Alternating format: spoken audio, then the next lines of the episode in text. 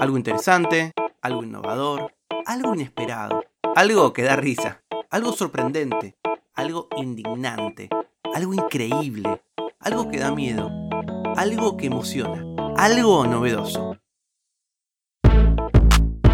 Algo que no sabías. Con Tomás Balmaceda.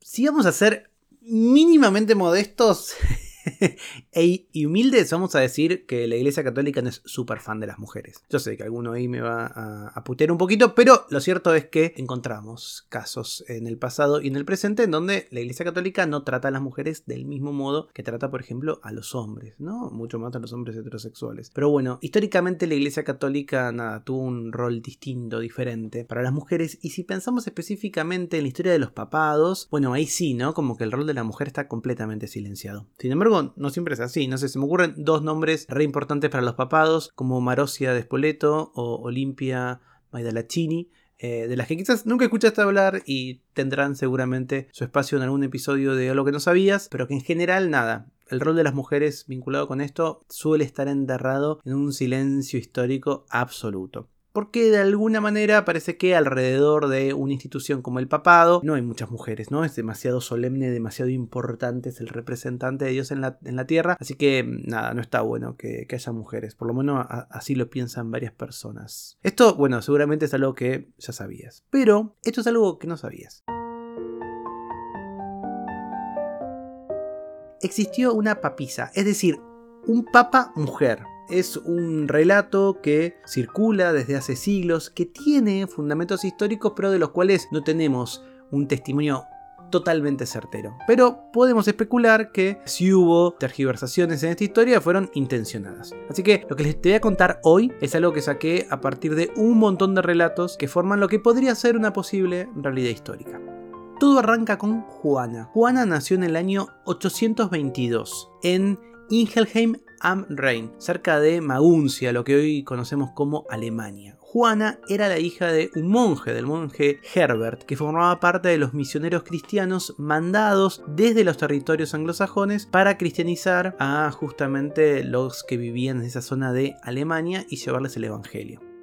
Juana vivió inmersa en un mundo de profunda religiosidad y en un momento histórico en donde el conocimiento cultural solo lo tenían algunos hombres y ninguna mujer. Juana era súper inteligente y de hecho su padre al toque supo que ella tenía pocas posibilidades para desarrollarse intelectualmente, así que ambos, Juana y su papá Herbert, decidieron hacerla pasar por hombre. Toma Juana entonces el nombre de Johannes Anglicus, algo así como Juan el inglés, y empezó a trabajar como copista en la abadía de Fulda. Y de, de esa manera empezó a estar en contacto con un montón de contenido y de conocimientos vinculados con la medicina. Desde la abadía de Fulda fue pasando de monasterio en monasterio, que eran en esa época Estamos hablando del año 800, el único sitio en donde se vivía y se podía conocer y aprender de la cultura. Y conoció a un montón de personajes de, la época. La leyenda dice que estuvo en Constantinopla y que ahí conoció a la emperatriz Teodora cuando esta ya era muy mayor y que le habría confesado su secreto de que no era Juan, sino que era Juana. Eh, y que ambas dos, Teodora recuerden, era la esposa del emperador Justiniano, entablaron una mega amistad y una mutua admiración por la sabiduría de ambas.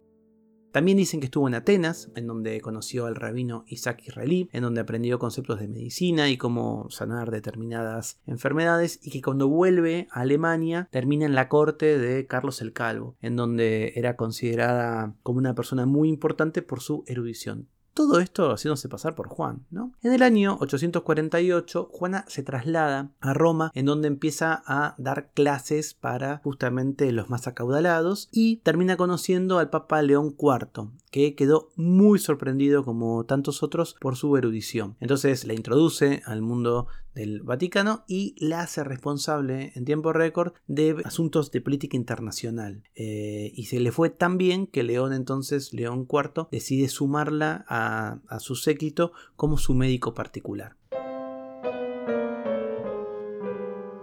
Entramos en alguna parte de los chismes, ¿no? De esto que ya es un poco más complejo, incluso para los datos que tenemos sobre Juana. Dicen que, a pesar de hacerse pasar por hombre, tuvo una vida sexual muy activa De hecho, la leyenda dice que entró a la abadía de Fulda porque tenía un amante ahí adentro, que era estudiante como ella. Y de hecho que cuando estuvo en Roma, estuvo en pareja durante mucho tiempo con el embajador de Sajonia en el Vaticano que se llamaba Lamberto y que quedó embarazada. El problema es que a los pocos tiempos de arrancar el embarazo fue elegida papa fue en el año 855 que muere eh, León IV y entonces elige el concilio a Juana, que toma el nombre de Juan VII, también conocido como Juan el Inglés. Esto lo googlean, está, hay fotos, hay data, es todo era un momento medio oscuro de la Iglesia Católica porque de alguna manera había una cierta debilidad de eh, los patricios romanos de ese momento y eh, nada, muchos estaban sorprendidos, deslumbrados con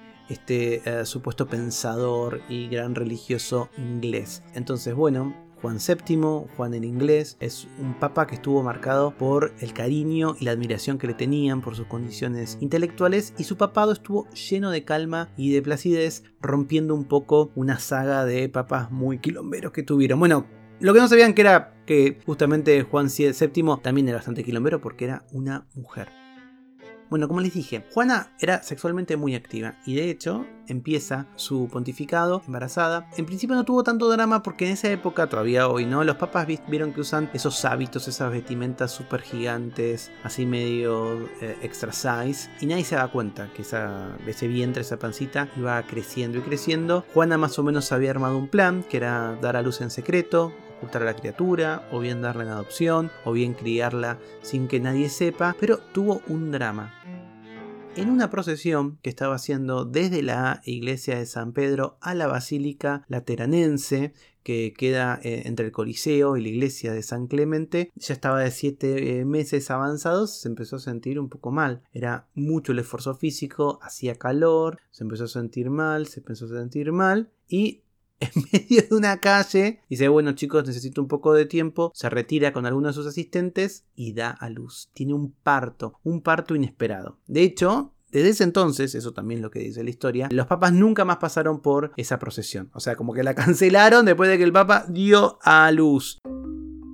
Finalmente, el clero, entonces por lo menos una porción del clero, eh, se enteró que el Papa había sido madre. Obviamente, lo que dice es que eh, esto fue insostenible, fue insoportable y eh, entonces con este embarazo y este dar a luz termina el corto pero muy recordado e histórico, por lo menos en este podcast, papado de Juan VII o de Juana, la papisa. De hecho, eh, la suplantación de, Juana obligó a la iglesia a tratar de encontrar algún tipo de verificación de que efectivamente la gente que estaban eligiendo de papa fuera por lo menos un hombre cis. Y de hecho, hay, dando vueltas, si lo pueden encontrar, algunas sillas en donde justamente tienen en su base, en donde te sentás, un orificio para que justamente alguien desde abajo pueda chequear que estén colgando cosas.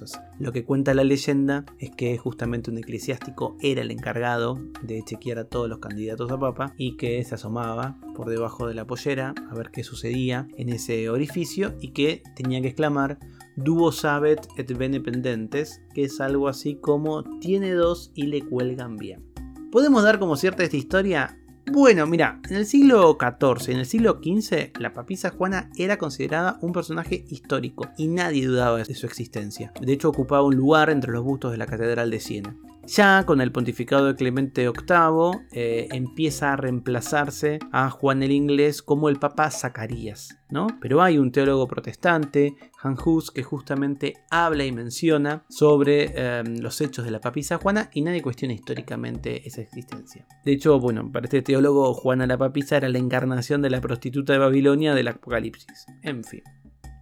Y esto es algo entonces que no sabías. El Vaticano tuvo una papisa. Si sabes algo que quizás el resto de nosotros no sabemos, escribime a hola.tomasbalmaceda.com. Algo que no sabías es una producción de Blick Studios. Idea y realización, Tomás Balmaceda. Edición y tratamiento del sonido, Andrea Kukier. Música original, Vlad Gluschenko. Nos vemos mañana con algo que no sabías.